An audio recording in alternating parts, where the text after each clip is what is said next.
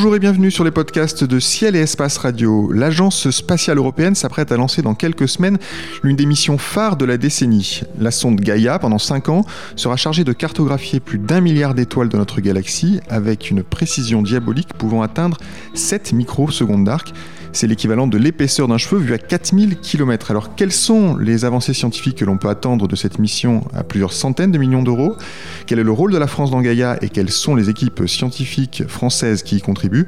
Olivier Lamarle, responsable du programme Astronomie et Astrophysique au CNES, le Centre national d'études spatiales, a bien voulu répondre à nos questions. Olivier Lamarle, bonjour. Bonjour. Alors pour commencer, nous sommes, euh, je l'ai dit, à quelques semaines du lancement de, Gaïa, dans la dernière ligne droite. Est-ce qu'on connaît aujourd'hui euh, la date précise du lancement? Non, on ne connaît pas la date précise parce que ça, c'est Ariane Espace qui va fixer la date en fonction des autres lancements qui sont très chargés en fin d'année. Euh, ce qu'on sait, c'est que le satellite va être prêt, il va être envoyé là dans les prochains jours euh, à Kourou. Donc de ce côté-là, euh, on est prêt. Euh, par contre, bon, après, on s'attend à ce que ce soit autour de probablement novembre. Alors, il sera lancé par une, fusée Soyuz frégate en direction du point L2 de Lagrange. Est-ce que vous pouvez nous dire un petit peu où est situé ce point L2 qui est très convoité et très souvent utilisé pour les missions spatiales ce, point L2 est situé à environ 1 500 000 km de la Terre, dans la direction opposée du Soleil. Et c'est effectivement un point euh, très apprécié des astronomes, puisque il est stable, c'est-à-dire qu'on peut y mettre des satellites qui vont rester, euh, qui vont rester sur ce point, enfin tourner autour de ce point euh, pendant des années sans avoir besoin de correction d'orbite. Et surtout, comme il est loin du Soleil et de la Terre, il subit très peu ou quasiment pas de perturbations thermiques journalière ou, saisonnière, euh, très peu de lumière parasite, pour peu qu'on observe évidemment dans la direction opposée. Donc effectivement, euh, Herschel, Planck, Gaïa sont des missions L2. Alors, euh, on, vous l'avait dit, euh, on n'a pas donc de perturbation thermique à ce, point L2. Et pour Gaïa, c'est spécialement important. Euh, donc, j'ai dit que c'était une mission de cartographie des étoiles de la galaxie avec une précision absolument fascinante. Est-ce que vous pouvez nous en dire un petit peu plus sur justement la précision requise et quels sont les, instruments utilisés pour cartographier donc ce milliard d'étoiles de notre Voie lactée? Oui, tout à fait. La précision requise, euh, euh, elle est d'environ 10 microsecondes d'arc. Donc, euh, comme vous le disiez, c'est un cheveu à 4000 km. C'est aussi une, pièce de, une pièce de 1 ou 2 euros sur la Lune vue depuis la Terre. Donc, l'objectif, c'était de faire un, grand bond en avant par rapport aux catalogues existants qui sont issus de la mission Hipparcos. Donc, on fait en gros 100 fois mieux. alors, pour faire ça, on a deux télescopes à bord qui, et le satellite tourne, en, est en rotation lente et balaye tout le ciel et tous les objets qui passent dans les champs de vue du télescope sont, euh, leur position est mesurée avec précision. Euh, donc ça comprend bien sûr un grand nombre d'étoiles, mais également des quasars de galaxies lointaines, euh, des planètes du système solaire, les lunes des, planètes du système solaire, les astéroïdes, etc. pour obtenir cette stabilité, cette précision, il faut bien évidemment que ces télescopes et le plan focal qui fait ces mesures ne bouge pas dans le temps, euh, ou en tout cas bouge d'une façon parfaitement euh, mesurable, parce qu'évidemment, on se doute bien que s'ils se, il, se, tordent de 10 microsecondes d'arc, on a perdu la précision qu'on cherchait. Donc pour ça, c'est un instrument extrêmement complexe et qui est réalisé entièrement en carbure de silicium. C'est une première, c'est Astrium à Toulouse qui a, qui a réalisé ça. Donc c'est l'ensemble de la charge utile, la structure qui tient le télescope, le télescope lui-même, les miroirs, la structure du plan focal sur lequel sont alignés tous les, détecteurs de type CCD. Tout est entièrement en carbure de silicium, qui est un matériau extrêmement stable thermoélastiquement, c'est-à-dire qui est très très peu sensible aux variations de température. Et en plus, comme on l'a dit, on, met tout ça dans un environnement extrêmement stable thermiquement. Et c'est à ce prix-là qu'on obtient cette précision euh, extrêmement fine. Alors on peut revenir sur les, sur les objectifs scientifiques. Donc vous l'avez dit finalement, euh, Gaïa va euh, identifier, cartographier tout ce qui passe dans son champ, donc ça va bien au-delà finalement des étoiles. Euh, vous avez parlé de, planètes extrasolaires et même d'objets du système solaire. Est-ce qu'on peut lister un petit peu tous les domaines de l'astronomie dans lesquels on s'attend à ce que Gaïa fasse faire des, des progrès? J'ai envie de dire tous. Euh, je, vais effectivement lister. Euh, ce qu'il faut bien comprendre, je pense, c'est que Gaïa, c'est une mission très particulière. C'est pas un observatoire comme Herschel ou Hubble.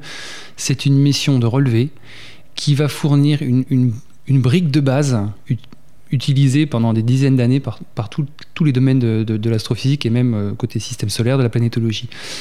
Euh, effectivement, l'un des objectifs phares euh, que tout le monde attend, c'est la cartographie de la galaxie, avec plus d'un milliard d'étoiles de la galaxie, donc sur une zone une zone représentative de la galaxie, euh, typiquement la moitié, peut-être plus, euh, qui vont être euh, localisées avec cette précision. Leur vitesse va être mesurée, donc localisée en trois dimensions. En trois dimensions, ça c'est assez. En trois dimensions, et c'est ça qui est une, je ne dirais pas une nouveauté parce qu'Hipparcos l'avait fait, mais à cette échelle, sur ce nombre d'étoiles et avec cette précision, ça c'est vraiment une nouveauté, une avancée scientifique. Donc L'évolution de la galaxie, c'est-à-dire comment se sont formés les différents bras, les, barres au centre de la galaxie, puisqu'on va voir les vitesses, on, voit d'où viennent les étoiles, où elles vont. Euh, combiné avec d'autres mesures, type Corot par exemple, pour certaines zones, on a les âges de ces étoiles, donc on va remonter à l'histoire de la galaxie Corot, qui était un satellite du CNES aussi, qui a euh, étudié aussi de nombreuses étoiles, c'est ça? Voilà, Corot a observé des étoiles euh, à la fois pour rechercher des planètes extrasolaires et pour étudier le fonctionnement interne de ces étoiles en mesurant les vibrations d'étoiles. Et ça a permis en particulier euh, de mesurer leur âge avec précision en, ce qui concerne les géantes rouges, qui sont des, étoiles très brillantes et très répandues dans la galaxie. Donc combiné aux mesures de Gaïa, on aura l'âge par, par Corot pour ces données-là et la position, la vitesse de, de ces étoiles. Donc c'est un des exemples, c'est toute cette physique galactique qui est importante. Au-delà de ça, euh, il y a des objectifs qui sont peut-être plus inattendus. Et notamment, Gaïa va également faire de la cosmologie, en tout cas aider la cosmologie, en, calibrant les échelles de l'univers. Alors pourquoi? Parce que quand on regarde des étoiles euh, dans notre galaxie, on peut, comme Gaïa, euh, avec une grande précision, faire une mesure de parallaxe, c'est-à-dire qu'on fait une mesure de la position sur le ciel de l'étoile, et puis on recommence six mois plus tard, et comme le satellite s'est déplacé avec la Terre sur son orbite, on a un angle de, vue euh, de l'étoile, par rapport notamment aux autres étoiles, qui a un peu changé. Et euh, ce changement, hein, c'est comme si on, se déplace sa tête par rapport à un objet fixe qu'on regarde, ce changement dépend de la distance à l'objet. Donc on peut remonter ainsi la distance de l'étoile. Et ça, c'est une mesure absolue non biaisé, euh, ce qui est très important. Parce que euh, pour ce qui est des distances hors de la galaxie, Là, on a besoin de, faire appel à ce qu'on appelle des chandelles standards, c'est-à-dire que des objets lumineux euh, dont on connaît une relation entre un paramètre qu'on peut mesurer, par exemple la luminosité absolue ou, la période de variation si c'est des objets variables, et, et la, luminosité absolue est un paramètre qu'on peut mesurer. par exemple, les céphéides, qui sont des objets variables, euh, euh, on connaît parfaitement la relation entre la luminosité euh, et la, période de variation. On mesure la période de variation, on mesure la luminosité apparente, et on peut en, déduire la, luminosité absolue, et donc la distance. Euh, ça, c'est vrai aussi pour les supernovas, par exemple. Et cette mesure donc, dépend de cette relation. Donc il faut connaître très finement cette relation parce qu'on voit que si on se trompe euh, de quelques pourcents sur cette euh, relation, quand on, observe des céphéides ou des, supernovas à très grande échelle dans d'autres galaxies, ben, on va se tromper d'autant de pourcents, au moins, sur les échelles dans l'univers. Or, on sait qu'on est aujourd'hui euh, avec les, les, projets par exemple concernant l'énergie noire, on est en train d'essayer de cartographier l'univers et de remonter à son histoire avec une grande précision. Donc on, voit qu'on a besoin de cette précision. Donc Gaïa va calibrer ces, relations de, je dirais, de sur les étoiles de la galaxie, les céphéides de la galaxie, euh, avec une très grande précision puisqu'il a une mesure euh, absolue. Vous voulez dire que pour donc observer euh, la distance d'une galaxie lointaine, euh, il faut d'abord avoir été capable, euh, dans notre propre galaxie, d'avoir mesuré précisément la distance d'un certain type d'étoile qui est donc les céphéides dont vous parlez. Les céphéides, par exemple. Les supernovas également. Malheureusement, on a, très rarement des supernovas dans nos galaxies. En revanche, on en a dans les galaxies voisines qu'on va observer également. Mais c'est un exemple. Il y a plusieurs chandelles standards. Donc on, comprend bien l'aspect fondamental de la, mission Gaïa, puisque là on est à la base de toute l'échelle des distances dans l'univers. Il faut qu'on comprenne euh, d'abord comment ça se passe euh, près de chez nous, et Gaïa nous permettra de le faire. Euh, j'ai noté aussi que, enfin vous en avez d'ailleurs parlé un petit peu, que, que, Gaïa pouvait même nous faire faire quelques progrès concernant les planètes extrasolaires. J'ai noté un chiffre assez étonnant. on s'attend à découvrir 10 à 20 000 planètes extrasolaires avec Gaïa. Oui. Oui, et ça, c'est dû à, au, déplacement provoqué par, par une planète sur son étoile. dans notre système solaire, le Soleil, vu par un observateur lointain hors du système solaire, se déplace. Il fait des, sortes de petits épicycles. Euh, alors c'est très petit, mais c'est mesurable et c'est provoqué par l'attraction gravitationnelle des planètes, principalement dans notre système solaire, Jupiter et Saturne. Euh, donc ce déplacement du Soleil est typiquement dans la gamme euh, de ce que peut mesurer Gaïa. Ce qui veut dire qu'en mesurant des dizaines de fois, à plusieurs années d'intervalle, la position avec une grande précision des étoiles dans la galaxie, bah, celles qui ont des planètes suffisamment grosses pour les, faire se déplacer de façon significative, eh ben Gaïa va voir ce déplacement périodique et va pouvoir en déduire euh, la présence d'exoplanètes et sans doute, au moins dans un grand nombre de cas, euh, avoir des indications sur peut-être le nombre d'exoplanètes concernées euh, et leur masse. Gaïa verra osciller sur le ciel les étoiles, c'est ça? Tout à fait. C'est un petit peu l'équivalent de ce que de ce qu'on fait en vitesse radiale. On, mesure l'oscillation des étoiles provoquées par leur planète. Euh, simplement, les vitesses radiales, on regarde ben, l'oscillation sur l'axe qui nous joint à, l'étoile, alors que Gaïa, ça va être le déplacement latéral sur le ciel. Alors Gaïa pourra aussi faire des progrès euh, en physique fondamentale. J'ai lu aussi que 500 000 quasars allaient être euh, mesurés. Donc les quasars, il faut rappeler que ce sont ces, objets extrêmement brillants. On pense que ce sont des trous noirs euh, au centre des galaxies, mhm. mais qui servent de référence à la cartographie de l'univers, c'est bien ça? Oui, ce sont des, ce qu'on appelle un peu des sondes. Ce sont des objets comme ils sont extrêmement brillants qui peuvent être observés à grande distance.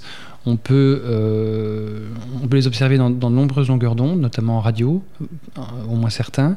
Et effectivement, ils servent, euh, également à l'échelle des distances dans, l'univers. Et puis intrinsèquement, ils sont également extrêmement intéressants parce que ce sont des objets très exotiques.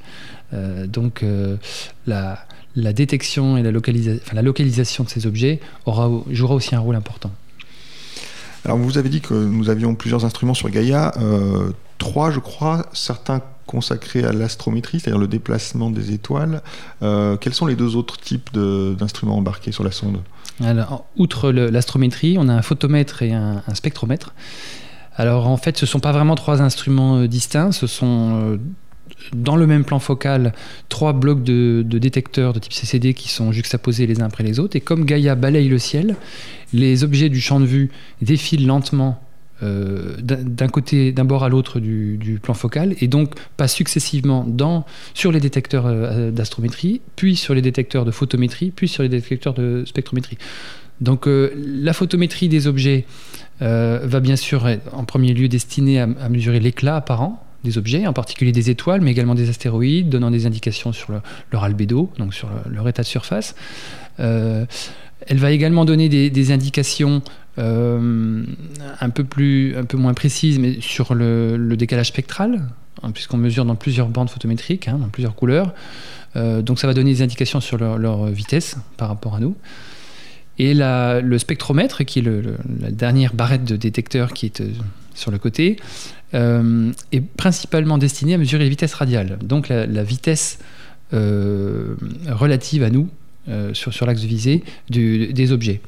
Euh, donc ça, c'est quelque chose qu'on fait depuis le, depuis le sol également, mais là, sur, sur cette échelle, sur toute la galaxie, ça ne pouvait être fait que sur le, que sur le câble du satellite. Donc on a ce spectromètre qui va mesurer avec une assez bonne résolution euh, la, vitesse radiale des étoiles et des objets.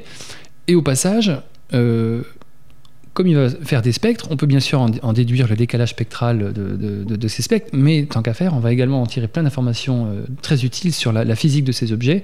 Par exemple, pour les étoiles, on va euh, détecter des raies euh, particulières, type calcium ionisé par exemple, etc., qui sont des traceurs très intéressants pour en savoir plus sur l'étoile, par exemple son, son taux de métallicité.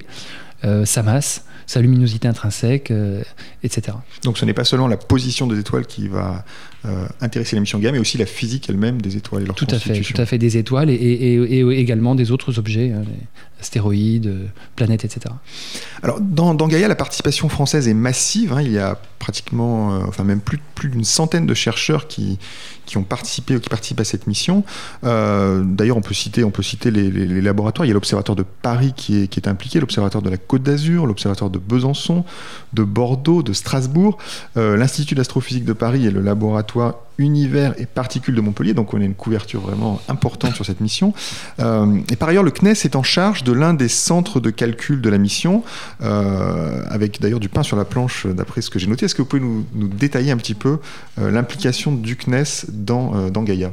Oui, tout à fait. Euh, alors pour situer le contexte, euh, le satellite est entièrement fait par l'ESA. Le traitement des données au sol, qui on va le voir, est extrêmement complexe, est confié à un consortium de laboratoires et d'instituts européens, financés donc par les agences nationales. et ce consortium, qui regroupe, donc, qui s'appelle le DEPAC, Gaia Data Processing and Analysis Consortium, regroupe plus de 400 membres, donc vous l'avez dit, une, centaine en France. Et dans ce DEPAC, les instituts se sont répartis les, tâches pour, euh, pour faire le traitement informatique de, ces données. ce qu'on n'a pas dit, c'est que le volume des données qui va descendre est, gigantesque. Hein. ce sont des, des, gigabytes, euh, des dizaines de, gigabytes par, par jour. Euh, et au-delà du volume, le traitement scientifique qu'il y a à faire pour extraire les positions, les vitesses, les températures, etc., est extrêmement compliqué.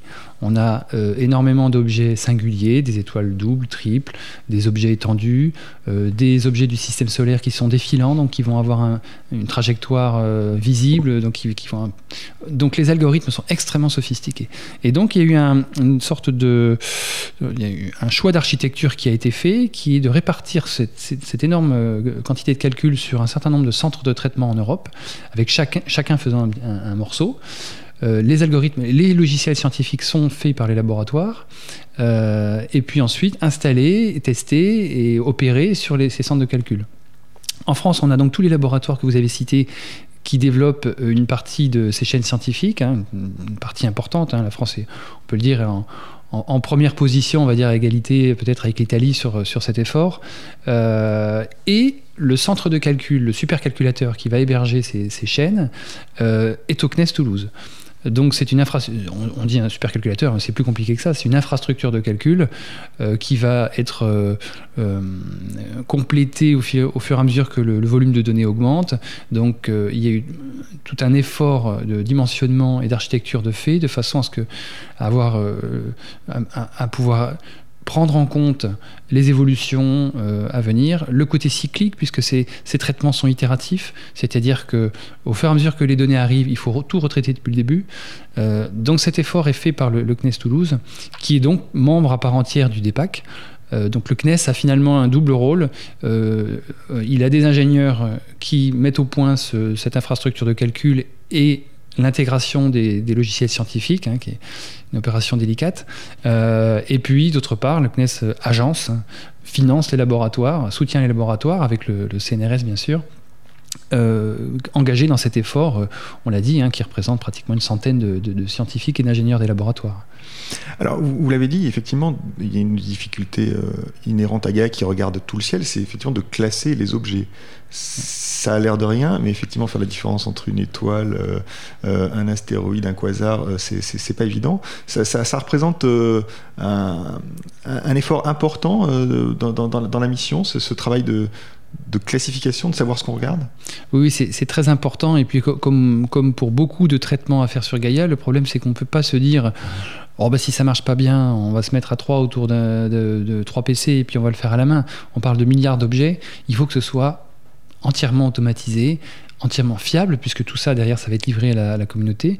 Donc effectivement, il y a une étape de classification euh, qui, est l'un des traitements du est, euh, qui, est important. Et euh, il y a derrière un traitement spécifique qui est réservé aux objets singuliers que cette classification euh, aura relevé. C'est-à-dire que bah, tous les objets euh, étoiles simples, etc., qu'on connaît bien, ils vont passer dans le, dans le pipeline, ce qu'on appelle le pipeline de traitement. Les autres, ils sont mis de côté et envoyés à une CU qui est un petit peu euh, voiture-balai, qui va récupérer toutes les choses un peu bizarres qui ne sont pas passées dans le, le, filtre standard, et c'est là qu'on va retrouver justement les, les, objets du système solaire défilant, des objets peut-être avec une, émission étendue, les étoiles multiples, etc. Et euh, c'est justement euh, l'interro, l'important des laboratoires français porte sur le traitement de ces objets singuliers. Euh, combien de temps va durer d'ailleurs le traitement? Parce que la mission, l'observation durera, je crois, 5 ans au minimum, enfin c'est la mission nominale. le DEPAC sera en fonctionnement autant que la mission ou est-ce qu'il devra fonctionner plus longtemps? Comment ça va se passer? Alors, Normalement, le planning des livraisons, parce qu'il y aura des livraisons de catalogue intermédiaires, euh, le planning des livraisons est fait de façon à ce qu'au fur et à mesure de ces cinq ans, euh, une partie des données soit progressivement euh, publiée par l'ESA et donc mise à disposition de la communauté. La dernière livraison de toutes les données traitées depuis le début, donc les données finales avec la précision finale, etc., est prévue quelques mois après la, fin de ces cinq ans. Donc ça veut dire que le DEPAC doit fonctionner au moins jusque-là. Euh, bon, dans la pratique, on, a l'expérience de, missions type Planck, par exemple, euh, récemment, où on sait que cet effort est important, puisqu'à la fin, quand on va aller chercher les derniers pourcents de précision, euh, essayer de corriger les derniers petits effets des détecteurs à bord qu'on n'aura pas anticipé, qu'on n'aura pas vu au sol, parce qu'il y en aura toujours les effets peut-être de vieillissement, et qu'on va essayer de corriger ça au sol par des méthodes algorithmiques, qu'il faudra mettre au point. On s'attend quand même à, ce qu'il faille maintenir l'effort un peu plus longtemps que, les opérations. Euh, typiquement, on, prévoit deux ans, peut-être un peu plus euh, au-delà de, la, mission nominale, qui elle-même peut être étendue si le satellite fonctionne bien et que euh, la communauté et l'ESA estiment qu'il y a un intérêt à poursuivre les relevés, puisque on voit bien que plus on multiplie les, mesures, euh, plus on améliore la précision des positions, des vitesses. Tout ce qui est périodique, type exoplanète, on va enrichir les données. Donc ça aura sans doute un intérêt. Donc on s'attend aussi, en plus, à une possible extension de mission. On voit que les missions ESA, ces derniers temps, euh, fonctionnent très bien, et bien plus loin que leur durée de vie initiale. Donc vous avez au moins du pain sur la planche pour au moins 5, voire 6, 7 ans. Euh, et, pour autant d'ailleurs au CNES, l'émission d'astronomie et d'astrophysique, il, y en a plusieurs. Euh, en ce moment, euh, à côté de Gaïa, qu'est-ce qui, qu'est-ce qui, qu'est-ce qui arrive Qu'est-ce qui va être important pour le CNES en, mission spatiale d'astronomie et d'astrophysique dans les mois ou les années qui viennent? Alors si on parle de l'astronomie astrophysique, c'est-à-dire que dans le découpage CNES, on, met un petit peu de côté le système solaire, la physique solaire, euh, l'activité astro au CNES va être quasiment exclusivement euh, consacrée aux missions en coopération euh, avec l'ESA ou avec la NASA. donc là, on termine avec bien sûr les laboratoires le traitement des données Planck, avec une nouvelle livraison qui est prévue l'année prochaine. Les Herschel s'est arrêté, mais il y a encore beaucoup de données à traiter, donc il y a un effort qui est maintenu euh, pour l'exploitation scientifique, mais aussi pour le service à la communauté, puisqu'on a des laboratoires qui ont, qui ont conçu et développé une partie des instruments. Donc ça, c'est un petit peu la queue de poussée, mais qui va durer encore pendant plusieurs années sur Herschel Planck. On a Coro qui s'arrête, mais également on a encore euh, typiquement sans doute au moins deux, ans de, traitement pour mettre au point euh, les données, détecter les dernières pépites dont on espère qu'il y en a encore dans les, les données. Euh, ça, c'est voilà, les missions qui se terminent, je dirais, mais qui en représentent encore du travail. Après, on a euh, donc bien sûr Gaïa, et puis on a Miri. Euh, Miri est un instrument, un des quatre instruments du James Webb Space Telescope, hein, le successeur de Hubble aux États-Unis, grand télescope de la NASA. deux, des, deux, des, instruments sont faits en grande partie par l'Europe, NIRSPEC par l'ESA et Miri par un consortium de laboratoires européens avec une grosse contribution française. Donc l'instrument MIRI a été livré euh, à la NASA en, 2011. Euh, il s'agit maintenant de l'intégrer dans, le satellite, de faire tous les essais, etc. Donc on, continue à avoir une, activité euh, de soutien des laboratoires qui sont engagés là-dedans. et puis l'autre grosse étape qui nous attend au-delà de MIRI, puisque JWST c'est un lancement en 2018, c'est Euclide. donc là, c'est la matière noire, l'énergie noire, caractérisation de l'énergie noire, avec un lancement prévu en 2020, une mission de l'ESA également, mais avec une très grosse contribution de la France. La France dirige le consortium qui fournit les deux instruments scientifiques et le seul de traitement qui sera au moins aussi compliqué que celui de Gaïa, sinon plus. Très bien, mais écoutez, merci beaucoup Olivier Lamarle d'avoir accepté notre invitation et puis bonne chance donc pour le mois de novembre et le lancement de Gaïa.